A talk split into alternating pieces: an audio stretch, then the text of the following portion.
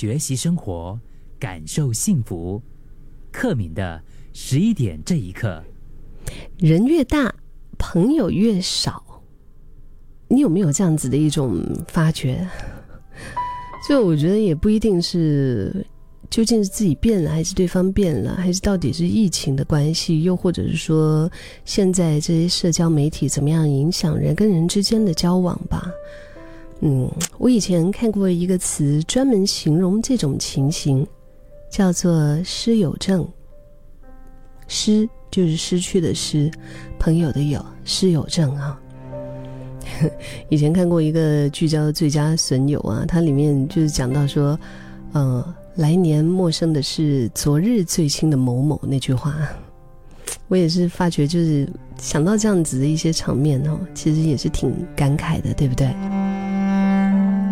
以前呢，开心唱歌，哇，唱到可能就是在海边啊，大家一起呃拿着啤酒干杯，跟你最亲的某某某。那几乎每个星期都要见面呢，甚至是每一年一起去旅行。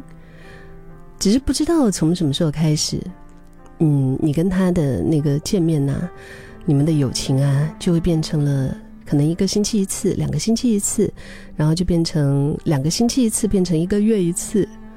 后来突然想起，哦呦，已经半年多没有跟对方就是约约个喝个咖啡、吃个饭了。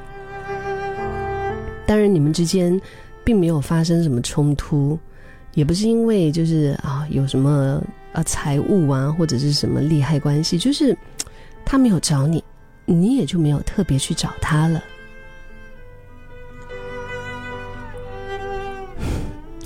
我看到我们听众跟我讲说，好像是的确是这样子，就是哎，对方没有找我，我也就没有再去找他了。嗯，师友症。其实朋友，你觉得真的是有阶段性的吗？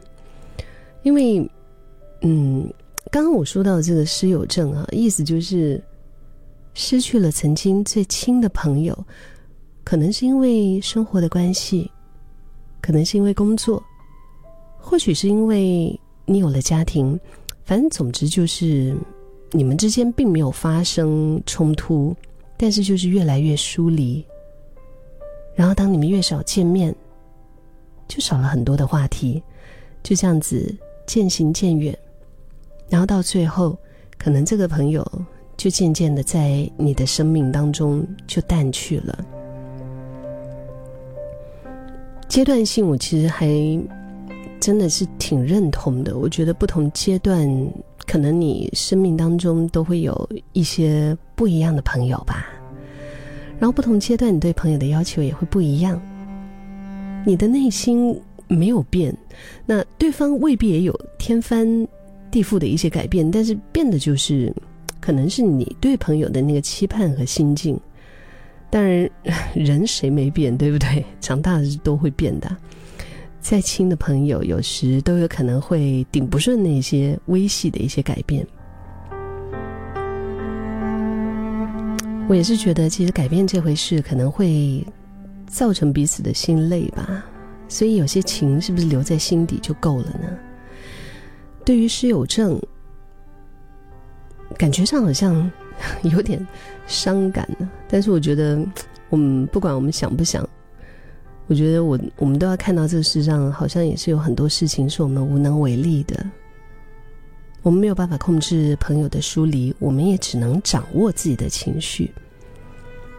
嗯，所以不妨跟自己说，嗯，就在彼此往不同方向走的时候，我们可以送上一些祝福，然后有一些友情就留在心底就够了。真的，如果能够做到的话，才学会了放手和珍惜吧。不知道你有没有？在这个时候，听到今天的十一点这一刻，突然挂念起了一个你很久没有联络的朋友，老朋友，可能他就是那一个曾经跟你最亲的某某某。